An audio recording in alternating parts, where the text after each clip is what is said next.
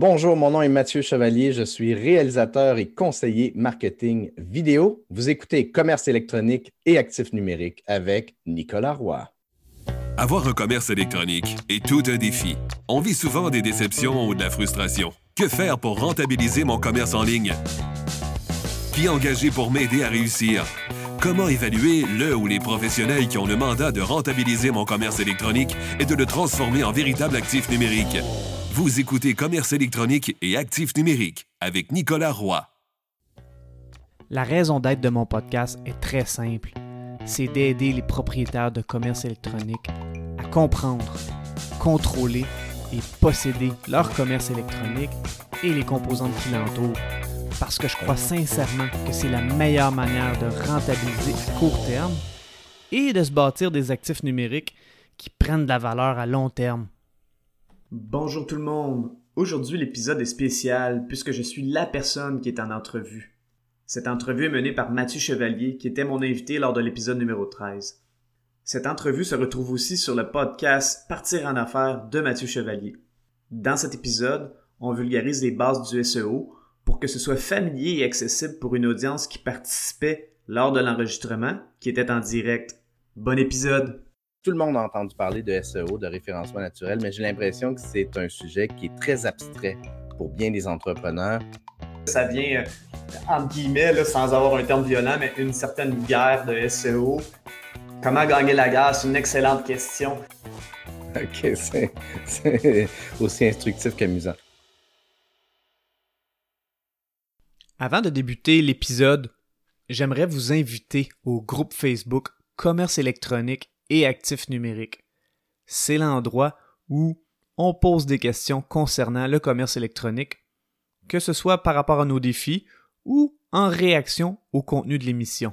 Alors c'est un rendez-vous, le groupe Facebook Commerce électronique et actifs numériques. Bonjour et bienvenue à ce 34e épisode du podcast Partir en affaires, le podcast coffre à outils pour les entrepreneurs où on part à la découverte et à la redécouverte des essentiels de l'entrepreneuriat. Mon nom est Mathieu Chevalier. Je suis le réalisateur de vos vidéos accueillantes, c'est-à-dire des vidéos qui vous aident à accueillir les visiteurs sur votre site web et à leur donner le goût de faire affaire avec vous. Aujourd'hui, on jase apprivoiser et optimiser le SEO, c'est-à-dire le référencement naturel de votre site web. Et on fait ça avec un entrepreneur qui a une grande capacité à être terre à terre dans un sujet qui peut sembler extraterrestre pour bien du monde, c'est-à-dire Nicolas Roy. Salut Nicolas, comment vas-tu? Salut Mathieu, ça va super bien. Je suis vraiment content d'être à l'émission avec toi. Ben, je suis content aussi. Puis euh, c'est le fun parce que j'ai été invité sur ton podcast pour jaser euh, marketing vidéo il y a déjà de cela quelques mois. Euh, donc, heureux de pouvoir te jaser à nouveau pour parler cette fois-ci de ton sujet de prédilection, le SEO. avant d'embarquer dans le vif du sujet, j'aimerais ça qu'on jase un peu de brièvement de ce que tu fais, de qui tu es. Tu es consultant SEO. Peux-tu nous parler un peu euh, comment tu es tombé dans la potion magique du SEO? En fait, mon histoire est vraiment drôle parce que moi, à la base, euh, j'ai étudié euh, en kinésiologie, donc je suis dans le monde de la performance sportive. c'est là que j'ai commencé mes études. Et j'avais une entreprise, je faisais de la préparation physique, donc j'entraînais des athlètes de haut niveau. Et un jour, en 2012, on a investi beaucoup dans une aventure web et on s'est planté très, très, très solidement. On a perdu euh, plusieurs milliers de dollars. Là, en fait, c'était dans les cinq chiffres. Et euh, ce qui s'est passé, c'est que euh, moi, j'avais deux choix. Hein. soit de dire je ne ferai plus jamais de web parce que ça fait trop mal, ou soit essayer de comprendre c'est quoi qui s'est passé. Donc, j'ai commencé à étudier ça, puis à essayer de comprendre un peu. À travers cet échec-là, on m'avait dit qu'une des raisons pour lesquelles on avait échoué, c'est qu'on ne ressortait pas assez sur Google, les gens ne nous trouvaient pas. Et donc, je me suis mis à étudier ça. Puis j'ai eu la piqûre parce que, tu sais, quand tu es un gars de performance, moi, je faisais de la préparation physique. Donc, j'entraînais des athlètes pour qu'ils performent dans leur sport, mais au niveau physique, donc prévention de blessures puis amélioration des qualités physiques.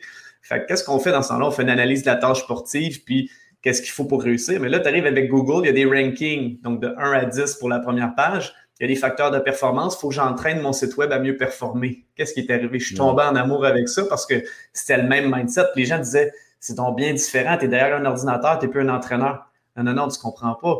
Google est le juge, Google est, est, le ruban à mesurer, Google est le chronomètre, et moi, j'ai mon athlète qui est mon site web ou le site web de la personne qui veut de l'aide, et j'entraîne le site web et l'entreprise à mieux performer aux yeux de Google. Donc, c'était naturellement, c'était très facile pour moi de faire cette transition-là, et c'est ce qui m'a amené au SEO. J'aime bien le, parallèle, je trouve ça bien intéressant. Puis ça fait maintenant donc un peu plus de cinq ans que, tu, que tu touches au SEO. Et cinq ans dans le monde du SEO, de ce que j'en connais, cinq ans, c'est énorme parce que ça change vite, ça change beaucoup. Euh, on est à des milieux de ce que c'était il y a dix ans euh, il y a cinq ans, j'imagine. Mais si on part par la base là, pour les gens qui. Parce que tout le monde a entendu parler de SEO, de référencement naturel, mais j'ai l'impression que c'est un sujet qui est très abstrait pour bien des entrepreneurs. Fait que si tu peux nous expliquer euh, dans, la façon la plus euh, simple dont tu es capable, qu'est-ce que c'est que le référencement naturel? Le référencement naturel, dans le fond, c'est très simple, c'est d'aider euh, le site web à ressortir sur Google dans les résultats de recherche. Bon, un site web, c'est quoi? Si on fait une analogie terre à terre encore là, on, a, on va faire une analogie avec l'immobilier. On a un terrain et on a une bâtisse. Le terrain, c'est le nom de domaine. La bâtisse, c'est le site web. On veut, le but du référencement naturel, c'est de faire augmenter la valeur du terrain, qui est le nom de domaine, et la valeur de la bâtisse, qui est le site web. Donc, on va faire différentes techniques pour augmenter la valeur du terrain et la valeur du site web.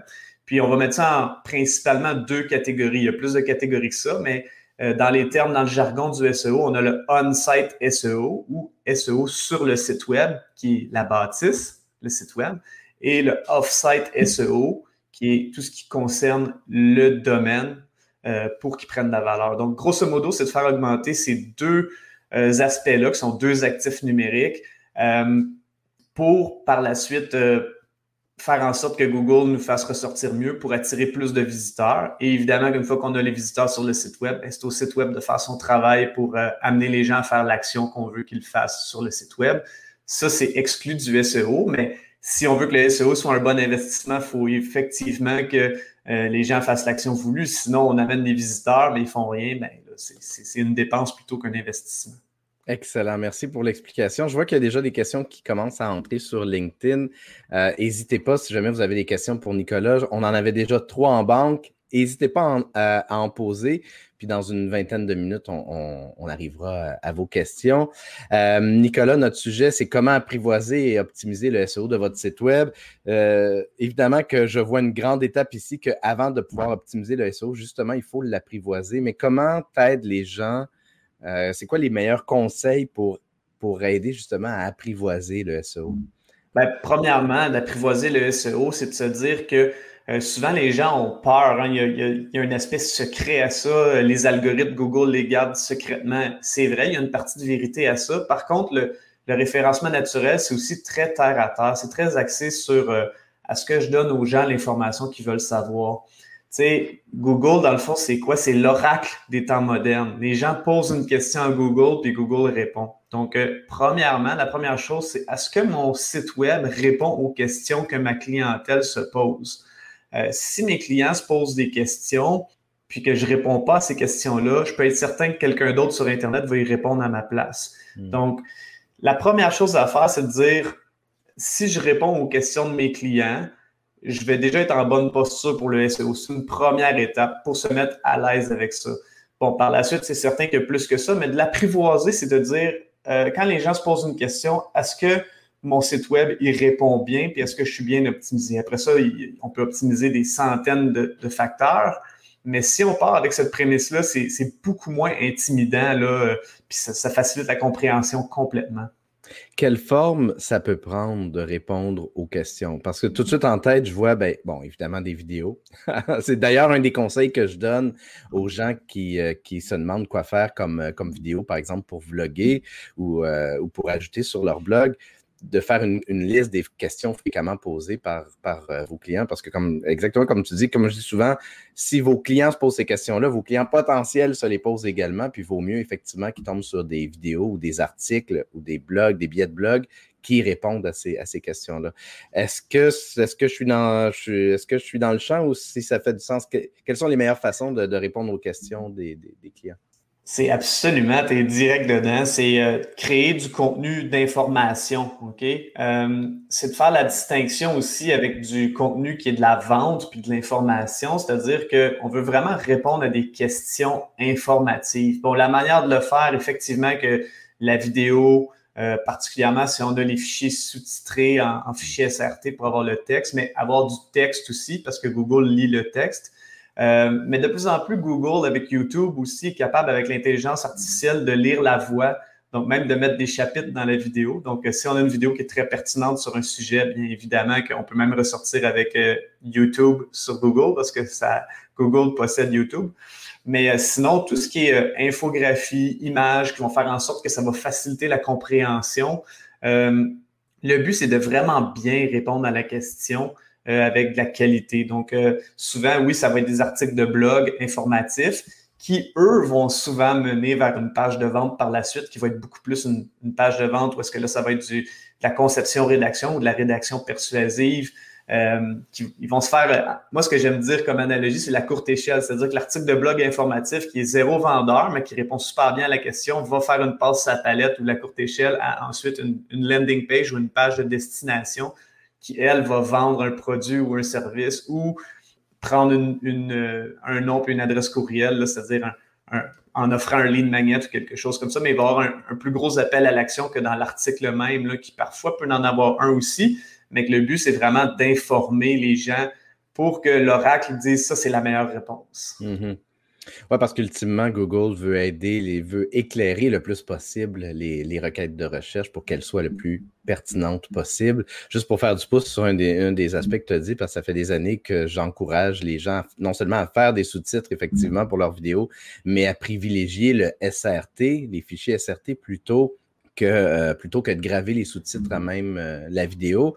Et pour la simple et bonne raison que ça aide effectivement au référencement naturel, Google va lire le fichier SRT et donc va savoir de quoi traite votre vidéo. Puis à ce moment-là, effectivement, non, c'est le référencement naturel non seulement sur le site web, mais aussi sur les diverses plateformes parce que tu veux, c'est vrai pour LinkedIn, c'est vrai pour Facebook et toutes les autres plateformes qui sont capables d'ailleurs de lire les fichiers SRT. Ça aide la plateforme à savoir de quoi tu parles et donc à optimiser euh, ton, l'algorithme de, de, de, t'apporter? Je sais que ça fonctionne bien avec, euh, avec Google. Pour les autres plateformes, je ne suis pas certain euh, si ça fonctionne de la même manière. Euh, j'ai pas assez d'expérience. J'en ai, comme je dis souvent, quand les gens me disent Tu fais-tu mhm. d'autres choses? Ben, avec, avec Google, j'en ai plein mes bottes. Fait que je peux vraiment parler pour Google. Pour les autres, je suis pas certain. Ah, je, te, je te confirme qu'ils que, en tiennent compte. Euh, et un autre avantage des fichiers, des fichiers SRT, puis après ça, on tombe au, SEO, c'est que tu peux avoir dans plusieurs langues aussi, ce qui est très cool. Tu sais, si tu fais une vidéo qui, qui fait la qui explique ton, euh, ton, ton, tes produits et services, puis que tu as une clientèle euh, italienne, anglophone, et, francophone et ainsi de suite, ben, tu peux avoir des fichiers SRT dans plein de langues, puis selon la plateforme d'utilisation, la langue de la plateforme d'utilisation de tes clients, ben, ils vont voir la vidéo, par exemple en français, mais avec des sous-titres dans leur langue. Bref, euh, donc, euh, il y, a ce qu'on peut faire euh, en termes de contenu pour répondre aux questions des, gens qui font des requêtes de recherche, par exemple, dans, dans Google. mais si c'était, entre guillemets, aussi simple que ça d'optimiser le SEO, on n'aurait pas besoin de toi. On n'aurait pas besoin de gens qui aident à, à, amener ça à un autre niveau parce qu'il y a y a tout l'aspect aussi architectural. Tu, sais, tu disais, il y a le terrain, il y a la bâtisse dessus qui est le site web. Puis comment on va construire la bâtisse, les matériaux qu'on va utiliser vont influencer, j'imagine, le SEO. Parle-nous un peu de ça. Parle-nous un peu de, de ce qui va aider justement à optimiser le SEO au-delà du contenu qu'il y a sur le site web. En fait, au-delà du contenu, toujours dans la structure, il y a trois aspects, là, c'est trois facteurs qui sont prépondérants en SEO. Le premier, c'est ce qu'on appelle le H1 ou le titre 1, c'est le plus gros titre.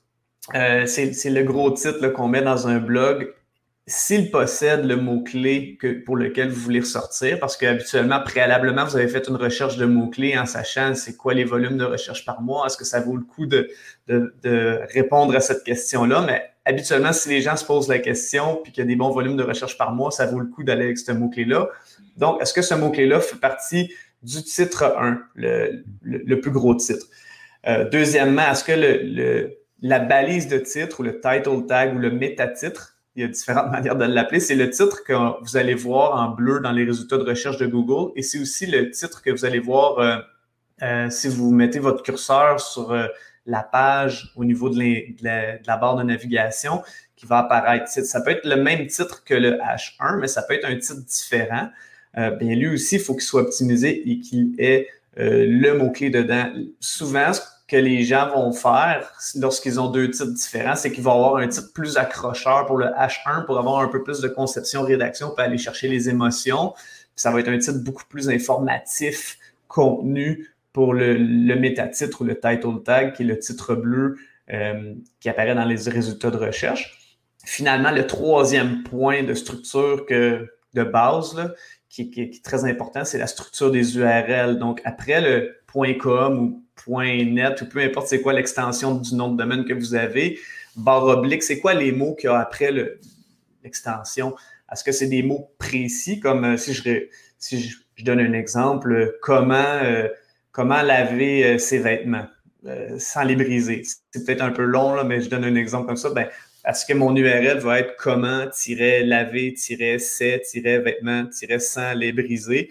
Ben, si j'ai mon URL complet qui est parfait avec un titre qui est bien, puis que je réponds bien à la question, puis que j'ai ça dans mon état titre, ben, déjà là, je suis en, en meilleure posture. Bon, ça dépend toujours du niveau de compétition plus il y a de la compétition, parce que peut-être que d'autres entreprises font affaire à d'autres experts en SEO, ben là, ça vient, euh, entre guillemets, là, sans avoir un terme violent, mais une certaine guerre de SEO, où est-ce que là, ça va toujours plus dans, dans l'optimisation. Mais si la compétition est plus ou moins grande, déjà juste en optimisant ces trois facteurs-là, on se place vraiment bien. Puis aussi, on sauve du temps à l'expert qu'on va engager si on a engagé un expert en SEO par la suite. Comment gagner la guerre? Comment gagner la? C'est une excellente question. Euh, il y a différentes manières de le faire, mais la meilleure manière, c'est de faire des tests. On ne peut pas se fier à Google. Souvent, les gens vont dire Ah, mais j'ai juste à regarder Google, ils vont me le dire quoi faire pour mon SEO. Euh, Google est là pour principalement vendre de la publicité avec Google Ads. Donc, ils ont plus ou moins intérêt à ce que tout le monde soit bon en SEO il y a un proverbe parmi les experts en SEO qui dit quand Google dit de tourner à gauche, tourne à droite. Mais c'est pas toujours vrai, malheureusement. Mais des fois, c'est très vrai. Donc, ce qu'il faut faire, c'est qu'il faut faire un travail euh, d'espionnage, entre guillemets. C'est-à-dire qu'il faut tester et espionner Google. Comment on fait ça? Euh, il y a plusieurs manières de le faire.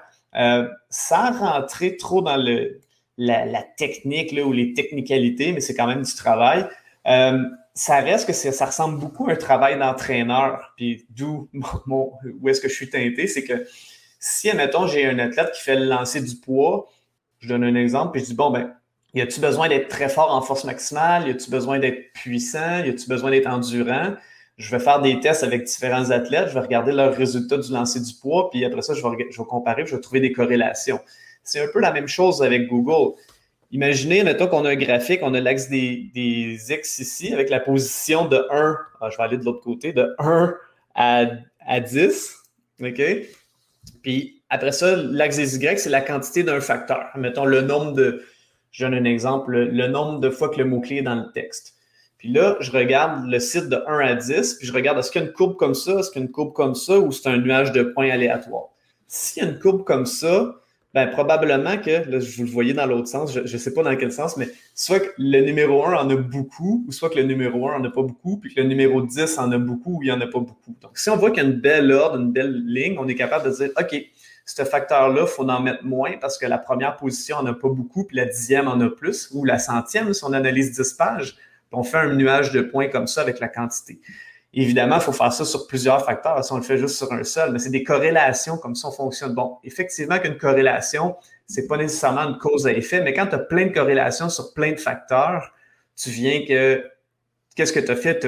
Tu as analysé tes compétiteurs qui étaient en avant de toi, tu t'es comparé à eux, puis par la suite, tu prends des actions en fonction de comment Google les a notés. Donc, c'est principalement la manière qu'on fait. C'est une analyse. Euh, c'est une analyse euh, où est-ce que quand Google change les règles, c'est-à-dire qu'il change un algorithme, on peut refaire les mêmes corrélations. C'est comme si dans le sport, on avait changé les règles du sport, puis là, il y a des nouveaux règlements. Bon, ben là, il faut entraîner les athlètes différemment parce que c'est plus les mêmes qualités physiques qui sont impliquées avec les nouveaux règlements. On est plus fatigué, on a moins de repos ou peu importe. Donc, observation, analyse, ajustement. Et j'imagine que c'est à, à refaire régulièrement pour s'assurer que qu'on reste euh, efficace parce qu'on ne peut pas juste s'asseoir sur notre euh, un SEO efficace puis dire OK, ben, on se revoit dans cinq ans. En fait, euh, si c'est bien fait, parce que tu sais, il y, a deux types de SEO. Il y a ce qu'on appelle du white hat ou du SEO à chapeau blanc, puis il y a du black hat ou du SEO à chapeau noir. C'est comme le Star Wars, hein, la force du mal et la force du bien.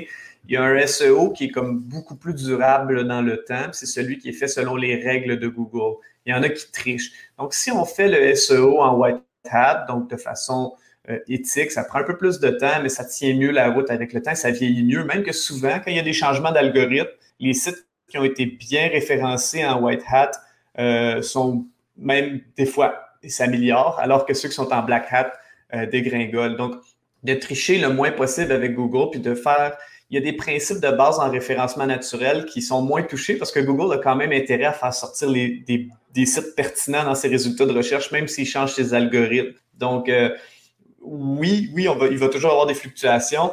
Et en même temps, Google n'a pas intérêt à changer ses algorithmes au point que ce soit des sites euh, de mauvaise qualité qui sortent en première position et des bons sites qui soient dans le fond. Donc, euh, la réponse, c'est oui et non, pour ça.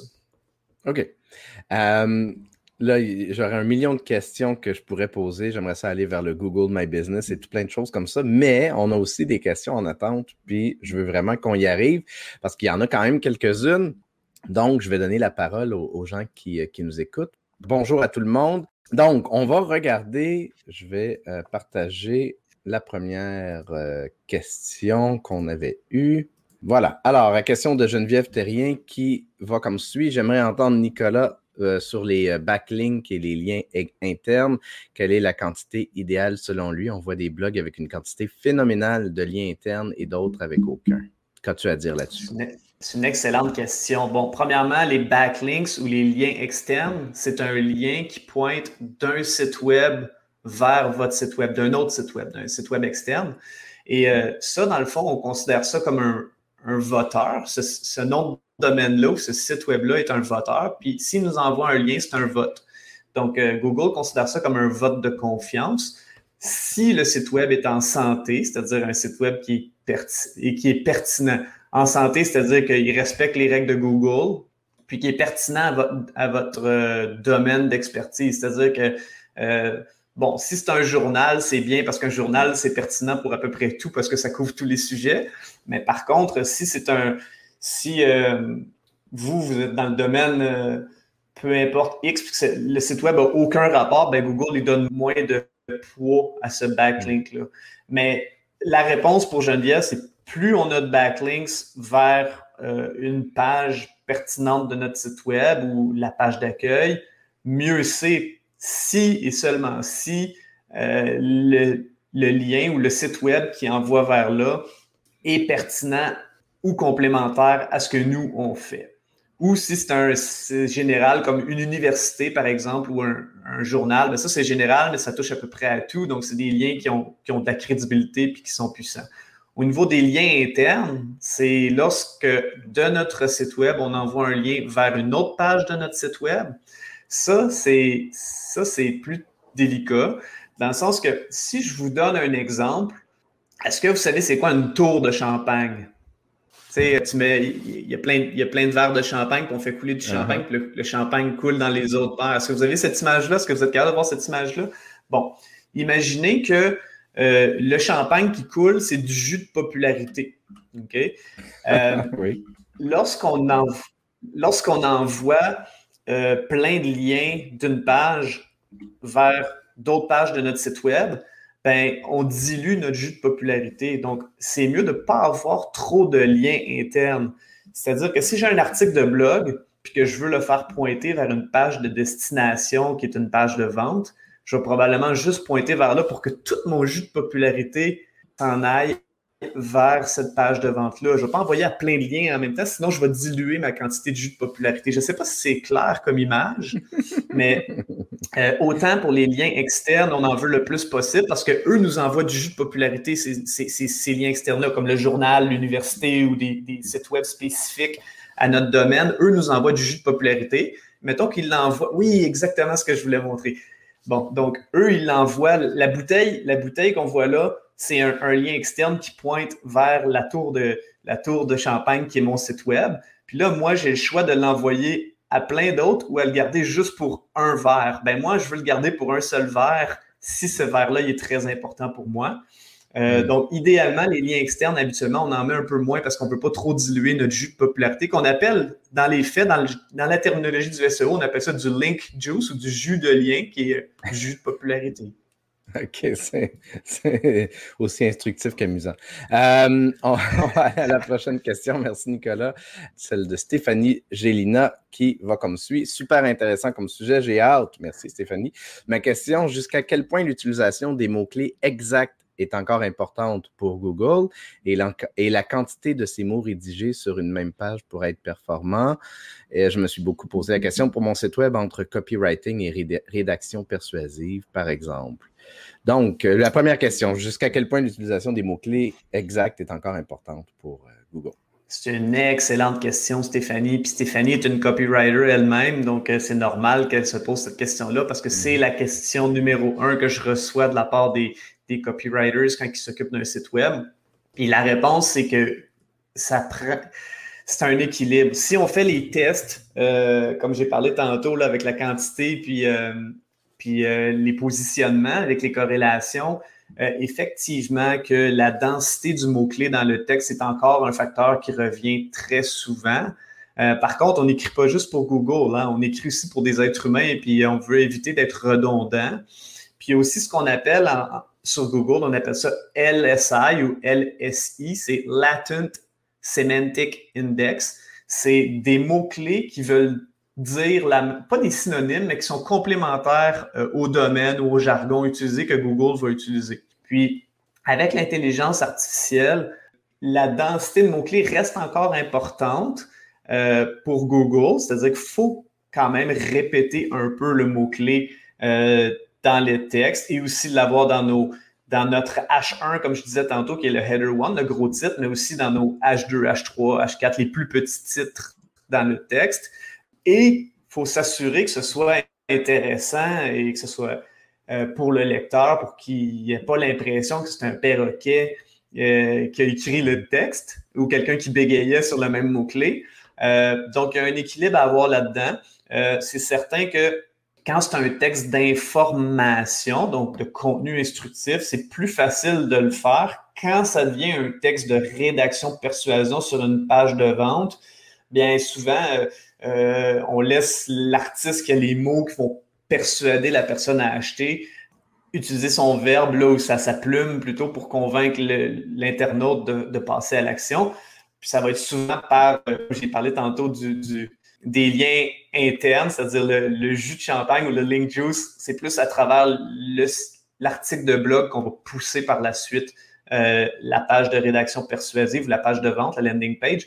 Mais c'est sûr que dans les articles d'information, on va quand même essayer d'avoir une certaine densité de mots-clés pour, euh, pour être euh, considéré comme pertinent par Google, tout en gardant ça intéressant à lire pour l'humain. Donc, c'est un équilibre. Oui, c'est exactement ce que je m'en ai à dire. C'est un bel équilibre euh, à, trouver. merci, Nicolas, pour la, pour la réponse. la question de Marie-Hélène Bouchard qui demande Est-ce qu'il existe un moyen pour trouver des mots-clés car la plupart des nouvelles entreprises n'ont pas encore le budget pour faire affaire avec des experts. Je pense qu'il serait bien de planifier en démarrage la base du marketing web. Effectivement, c'est un bon point. Euh, donc, les outils pour, euh, pour trouver des, mots-clés, ceux que tu préfères, Nicolas? Il y en a plusieurs, puis ça comme elle parle ici de, budget, bon, euh, ça dépend tout le temps. Si l'entreprise comme telle utilise déjà Google Ads, ben, ils peuvent utiliser la, plateforme comme telle de Google de publicité mm. Pour trouver les volumes de recherche par mois. Si maintenant l'entreprise dit non, je ne fais même pas de publicité parce que je n'ai pas les moyens puis que je veux justement miser sur le SEO en premier, il y a un outil, c'est une, extension sur Google Chrome qui s'appelle Keywords Everywhere. Keywords Everywhere, c'était gratuit auparavant, maintenant ce ne l'est plus. Par contre, euh, c'est vraiment euh, très, très, très accessible. C'est probablement une là ou une des solutions les plus abordables au niveau financier. Sinon, bon, il y a des outils qui sont plus puissants, là, comme SEMrush ou Ahrefs. C'est des très bons outils, mais ces outils-là sont plus dispendieux, donnent plus d'informations. Par contre, euh, c'est des outils qui ont deux semaines gratuits euh, comme ça. Fait que si on est vraiment mal pris et qu'on veut les utiliser avec plus de puissance, on pourrait le faire. Mais sinon, Keywords Everywhere, pour un début avec un mot, avec un budget très limité, on peut vraiment faire beaucoup de travail pour avoir nos volumes de recherche par mois, mhm. qui est, qui est quand même très important pour orienter euh, notre création de contenu. Mais ça, ça, fait du sens. Puis là, je l'ai à l'écran, c'est littéralement keywordseverywhere.com. Euh, mais c'est intéressant dans l'angle de, de, de Marie-Hélène. Souvent, une entreprise en démarrage, ben, n'est pas encore sur euh, Google Ads parce que peut-être même que l'idée de l'entreprise est en réflexion ou le projet est en construction et on veut pouvoir faire des, euh, des, recherches de, de mots-clés pour ne serait-ce que travailler son branding, sa rédaction. Euh. et donc, c'est intéressant d'avoir accès effectivement à des outils pour aider à se préparer puis bien euh, on, est en train, on, est en train de faire l'arpentage sur le terrain. On est en train d'évaluer la maison, la grosseur qu'elle va avoir, et ainsi de suite. La maison n'est pas encore commencée à être construite, mais on veut, on veut penser aux matériaux. On veut penser à est-ce qu'elle va être jolie dans ce quartier-là? J'aime beaucoup ton analogie. Donc, euh, Parfait, on va, on va maintenant euh, switcher aux, questions en direct. Euh, Guy Bernadet, voici sa question. Quand tu commences à t'intéresser au SEO, ça te donne l'impression qu'à moins de devenir un expert dans ce domaine, tu n'arriveras jamais à obtenir des résultats pour ton site. Est-ce qu'il est possible d'obtenir des résultats sans devoir changer de spécialité? Euh, oui, je dirais que c'est certain que si vous répondez à des questions pertinentes, puis tu sais, il y a un, un livre sans devenir expert, là, mais euh, un livre comme euh, They Ask You Answer. C'est un livre en anglais, malheureusement pour les, ceux qui ne parlent pas anglais, mais où est-ce que c'est vraiment ça? Hein? Comme je l'expliquais tantôt, Google, c'est l'oracle. Donc, si on pose les questions, on répond aux questions de notre clientèle, puis les questions, oui, on peut faire de la recherche de mots-clés, mais on peut même aller voir, euh, tout dépendant de la grosseur de l'entreprise, soit que c'est vous, soit que c'est un département pour ça, mais le service à clientèle, c'est quoi que les gens posent comme question le plus? Regardez dans vos courriels. Puis euh, vous allez le savoir tout de suite. Puis même que vous pouvez utiliser les réponses que vous répondez à vos clients euh, comme article de blog ou comme sujet de vidéo parce qu'on se rend compte que souvent on en écrit beaucoup dans des courriels à nos clients puis qu'on peut recycler ce contenu-là euh, pour en faire du contenu sur notre site web qui va être beaucoup plus, qui va être beaucoup plus pertinent et durable. Donc, euh, c'est la première étape. La deuxième, si on peut aligner le, titre principal avec le, le métatitre puis l'URL, euh, donc ces trois points-là qui sont les trois principaux facteurs de classification sur le SEO qui ne changent pas avec le temps ou à peu près pas. Euh, déjà là, vous allez déjà avoir un bon travail de fait. Si par la suite vous préservez votre link juice en envoyant pas trop de liens vers d'autres pages, mais un lien une fois de temps en temps, déjà là, ça va déjà être bien fait. Moi, j'arrive sur des sites web des fois, là, puis il y a des liens à grandeur du blog. Là, je suis comme, oh my God, il dilue tellement le link juice. Donc, tu sais, c'est des choses que les gens ne savent pas. Puis ils veulent, ils veulent se faire plein de passes sur la palette, mais ils se diluent un peu. Mm. Donc, euh, si je peux diminuer au maximum le nombre de liens internes, ça va aider beaucoup. Puis l'autre chose, un autre, sais, là, je vous parle des erreurs que je vois les plus fréquemment euh, quand j'arrive sur un nouveau dossier, c'est euh, la, la cannibalisation de mots-clés. C'est quoi la cannibalisation de mots-clés? C'est lorsque euh, une compagnie veut répondre à une question, mais elle écrit quatre articles de blog sur le même sujet. Qu'est-ce que ça fait? C'est hmm. que Google lui dit OK, mais là, vous voulez tous ces articles-là ciblent le même sujet. Moi, je suis confus, je ne sais pas c'est lequel donner, donc euh, aucun de ces articles-là va bien sortir sur Google parce que Google déteste la confusion.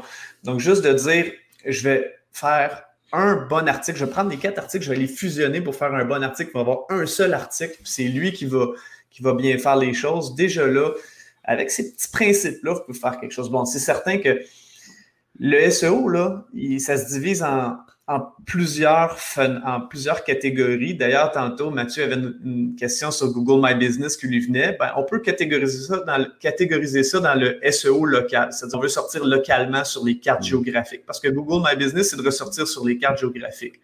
On a, bon, le Offsite SEO qui est d'envoyer des liens vers notre site Web à travers d'autres sites Web. Mais on a aussi un autre SEO qui est le SEO technique. Ça, c'est tout ce qui est le codage, l'optimisation du code. C'est ça qui fait en sorte que Google, euh, que le SEO a l'air si intimidant, puis si qu'il faut être un expert. Parce que c'est vrai que quand on tombe dans le SEO technique et tous les problèmes de code pour optimiser, euh, là, on n'a pas le choix, il faut être vraiment un expert sur toute la ligne. Donc, euh, il y a beaucoup de choses dans le SEO. Tu es un journaliste, mais tu es aussi un programmeur, mais tu es aussi un gars de marketing. Donc, mm. tu peux porter bien des chapeaux. Donc, c'est pour ça que ça peut sembler intimidant. C'est un univers très large. Ce que j'en retiens principalement, c'est qu'une fois que ta maison est construite, n'accepte pas de cannibales comme locataire. Et euh, également, euh, une, référence que je vais remettre à l'écran, euh, le livre de Marcus Sheridan, They Ask You Answer. Donc, vous pouvez aller chercher de l'information sur marcussheridan.com. merci pour la belle réponse complète, Nicolas. On va aller avec la question de Luc Lapointe.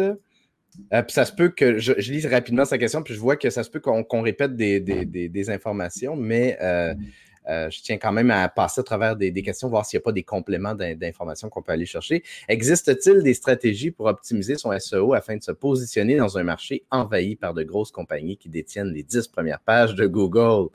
C'est une bonne question. des stratégies pour optimiser pour se positionner dans un marché envahi par de grosses compagnies. Bon, c'est sûr qu'il y a des mots-clés euh, qui sont vraiment très, très, très difficiles à atteindre. Puis la stratégie, euh, je vais revenir à l'analogie du sport, j'ai pas le choix. Hein. Ça a été quand même euh, mon background pendant un bon bout.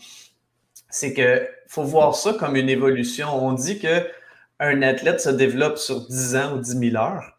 Mais c'est la même chose avec son SEO. Bon, c'est pas 10 ans ou 10 000 heures, sauf que il euh, faut commencer avec des petites compétitions dans le sport. On va commencer avec le petit tournoi à Bibit, on appelle la catégorie que tu veux. On va aller un petit peu plus gros, un peu plus gros, euh, que ce soit euh, Pee-Wee, Bantam, Midget, que ce soit peu importe par la suite, jusqu'aux ligues professionnelles ou aux Olympiques. Mais c'est la même chose en SEO. En SEO, c'est la longueur des mots-clés. On appelle ça des long tail keywords, des, des mots-clés à traîne longue. Donc, plus mon mot-clé est long, comme une question par exemple, plus c'est facile de sortir parce que euh, il y a moins de compétition qui répondent à une longue question. Donc, on va commencer par cibler nos longs mots-clés en premier, puis on va accumuler des premières positions, puis ça va nous donner du momentum, comme un athlète qui chemine dans les catégories, puis qu'à un moment donné se rend aux Olympiques ou au niveau professionnel en raccourcissant nos mots-clés. Mais en même temps, quand on les raccourcit trop, des fois, au niveau de, de c'est quoi l'intention de la personne qui a cherché sur Google? On peut perdre des bouts aussi. Des fois, il y a des gens qui veulent sortir pour un, mot-clé, mais le mot-clé a tellement de, contexte qui peut être utilisé que c'est peut-être pas l'idéal non plus. Donc, des fois, il faut, faut regarder, oui, le volume de recherche par mois, mais aussi c'est quoi l'intention de l'utilisateur? Est-ce que c'est une intention basée sur l'achat ou basée sur l'action ou basée sur l'aide? Peu importe c'est quoi, nous, l'intention qu'on a comme entreprise sur comment aider c'est un mélange des deux qui va peut-être faire en sorte que la longueur des mots-clés va être juste assez longue pour qu'on soit dans un, range, excusez-moi l'expression anglaise, où est-ce que la compétition sera relativement euh, correcte, c'est-à-dire qu'on peut la, peut tasser. Parce que c'est sûr que si on est en compétition avec euh, des, monstres ou des gouvernements, euh, nos chances sont, très, très, très faibles de réussir. Merci pour la réponse, Nicolas. On va euh, tout de suite aller à la prochaine question de Guy Bernadette qui demande est-ce qu'on peut arriver en haut des SERP en white hat pur? Euh, Oui, absolument. Euh, c'est sûr que avec l'intelligence artificielle et tout ça, même qu'on le fait de plus en plus, mais pur, le white hat, c'est-à-dire que Google, si on y va puritain, puritain, puritain dans l'expression, Google dit vous ne devriez pas essayer d'influencer les résultats de recherche. si Guy nous dit pur à ce point-là, la réponse c'est non. On ne peut pas arriver en, haut des SERPs si euh, on n'optimise pas nos H1, notre structure d'URL, tout ça en disant mais Google m'a dit que je ne devais pas essayer de m'optimiser, fait que je ne le fais pas. Mais euh, si on dit que qu'est-ce qu'on considère du black hat SEO, qu'est-ce qu'on considère du white hat SEO, ça reste une question de sémantique puis de qu'est-ce qu'on considère quoi. Mais dans mon cas, si on dit qu'on va acheter des backlinks ou des liens externes en payant euh, des gens qui offrent ces liens-là, ça, c'est quand même assez risqué. Euh, en fait, il y a plus de risques d'avoir des pénalités avec Google. Euh, la réponse est absolument oui, on peut sortir au niveau en haut des SERPs, donc des résultats de recherche sur Google, en évitant ce type de black hat SEO-là, parce que là, on est vraiment dans le, on joue avec les risques parce que Google, à chaque fois qu'il améliore son intelligence artificielle, trouve des moyens de, trouver ceux qui ont triché. Mais c'est sûr que si on dit j'ai optimisé mes titres, tout ça, ben Google ne peut pas dire que tu as triché, mais si tu as payé des sites qui sont plus ou moins éthiques pour envoyer des liens vers ton site web, pour envoyer du link juice ou du jus de popularité, puis que Google se rend compte que tu as fait ça, ben là, euh, tu as des risques. Puis ça, tu peux mm-hmm. sortir sur Google sans nécessairement faire ça. Alors la réponse, c'est oui, si c'est ce qu'on considère du Black Hat SEO versus le White Hat. Excellent, merci. Et finalement, la question de la deuxième question de Stéphanie qui demande euh, de mon côté, j'ai tendance à ajouter pas mal de liens internes sur mes pages produits vers d'autres pages produits complémentaires, question d'aider le magasinage et d'être utile. Est-ce que c'est nuisible pour le jus SEO comme pour les pages blog, par exemple? En fait, euh, rendu là, un peu moins quand on est rendu sur les pages produits, parce que habituellement, c'est tes blogs qui ont poussé vers la page produit, puis rendu là, euh, dans le cycle de vente, les gens sont plus avancés parce que, tu sais, il y a différents... En fait, Stéphanie, qui est copywriter, euh, est vraiment, même pourrait m'enseigner ça encore plus que je, vais en parler, mais quand même un, rappel sur les étapes où est-ce que le client est dans, au niveau psychologique dans son cycle de vente. Puis rendu là, euh, au niveau SEO, les autres produits vont probablement être poussés par d'autres articles de blog. Et si c'est complémentaire et que ça fonctionne bien, ben c'est certain que c'est bien de le faire. Puis rendu là, on devrait moins se soucier de notre link juice notre Julien parce que les gens se sont déjà rendus là, puis c'est complémentaire. Puis on est quand même en entreprise pour faire du profit. Puis on sait que les marges bénéficiaires euh, sont ce qui sont ce qui font qu'on va, on va vendre plus. On veut, on veut avoir plus de clients, on veut qu'ils achètent plus souvent, puis on va avoir des plus grandes marges bénéficiaires. Donc, oui, il faut continuer de le faire. Euh, par contre, c'est certain que dans tout ce qui est au début du cycle de vente, où est-ce qu'on veut faire avancer les gens, puis qu'on veut qu'ils nous trouvent, puis on veut envoyer du, jus pour que ces pages-là ressortent, euh, ben là, il faut limiter son nombre de liens internes. Euh, mais rendu à la fin comme ça, c'est bien correct de le faire. Mais je pense qu'éventuellement, l'intelligence artificielle aussi va faire ça à notre place. je vois des choses qui s'en viennent où est-ce que l'intelligence artificielle va même présenter en fonction du profil de la personne. Excellent, merci beaucoup. On, arrive tranquillement vers la fin. Est-ce qu'il y a quelque chose qu'on n'a pas mentionné qui serait pertinent d'ajouter sur le référencement naturel? Je dirais euh, le nombre de visiteurs qui viennent sur le site web. Ça, ça a été quelque chose qu'on n'a pas parlé, puis que j'en ai pas parlé. Mais euh, tu sais, euh, si vous avez plus de gens sur votre site web, Google va aimer ça. Avant, Google s'en préoccupait pas. Puis depuis récemment, ça fait pas si longtemps que ça, contrairement à ce que les gens peuvent penser, le nombre de visiteurs est rendu un facteur qui aide à ressortir sur Google. Donc, euh, d'envoyer les gens sur votre site web à travers les médias sociaux, tout ça, ça a beaucoup plus de valeur SEO qu'auparavant, ça pouvait en avoir. Auparavant, c'était très peu l'impact, mais maintenant, d'envoyer les gens, d'envoyer des visiteurs sur le site web, ça fait une différence, puis c'est quelque chose que j'ai oublié de mentionner précédemment. Ben, merci de l'avoir ajouté. Euh, merci beaucoup pour écoute, la quantité encyclopédique d'informations que tu viens d'ajouter à notre bagage, à notre coffre à outils de, connaissances en SEO. Euh, moi, j'ai appris plein d'affaires. Je suis persuadé que les gens qui nous écoutent aussi.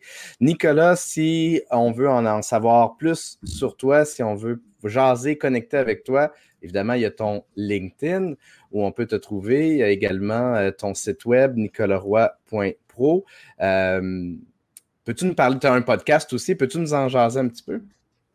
Ben oui, mon podcast, dans le fond, c'est commerce électronique et actifs numériques. Où est-ce que euh, je parle de plein de choses qui parlent du commerce électronique et des actifs numériques. Donc, euh, oui, il y a une prépondérance sur le SEO dans mes épisodes solo. Puis même moi, c'est pas toujours, c'est pas toujours du SEO. Je parle en fait du SEO une semaine sur deux.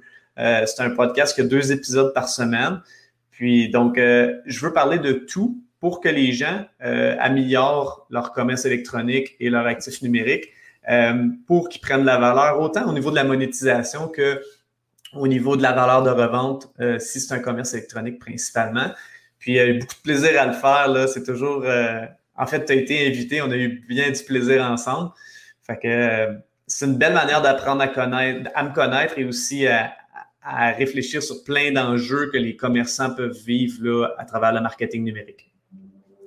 Euh, excellent, oui. Puis j'aime beaucoup la formule hein, euh, un épisode solo, un épisode d'entrevue.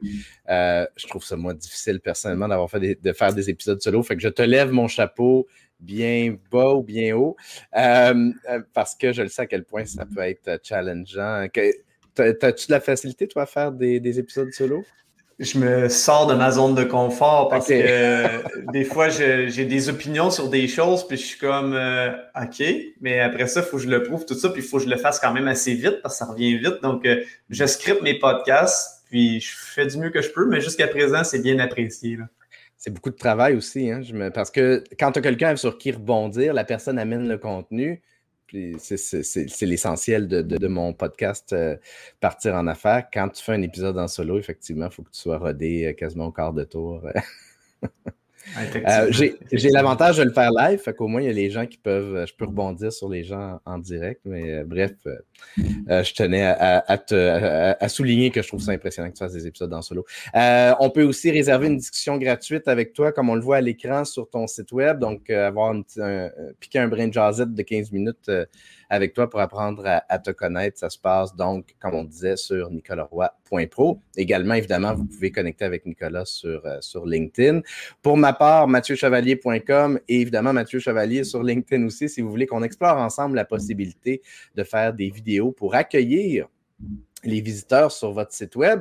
Et aussi, puis je ne le, mentionne pas, je le mentionne pas souvent, mais évidemment qu'avoir de la vidéo sur le site web, ben, ça va améliorer votre référencement naturel. Je livre toujours des sous-titres et toujours les fichiers SRT avec les vidéos que je produis, que ce soit les vidéos d'accueil ou des témoignages de clients, parce que, encore là aussi, dans les témoignages de clients, le contenu que ces clients-là vont livrer sur l'expérience qu'ils ont vécue avec vous, ben, c'est du, c'est très riche pour votre référencement naturel. Donc, euh, n'hésitez pas à me contacter si jamais vous voulez qu'on regarde ça ensemble.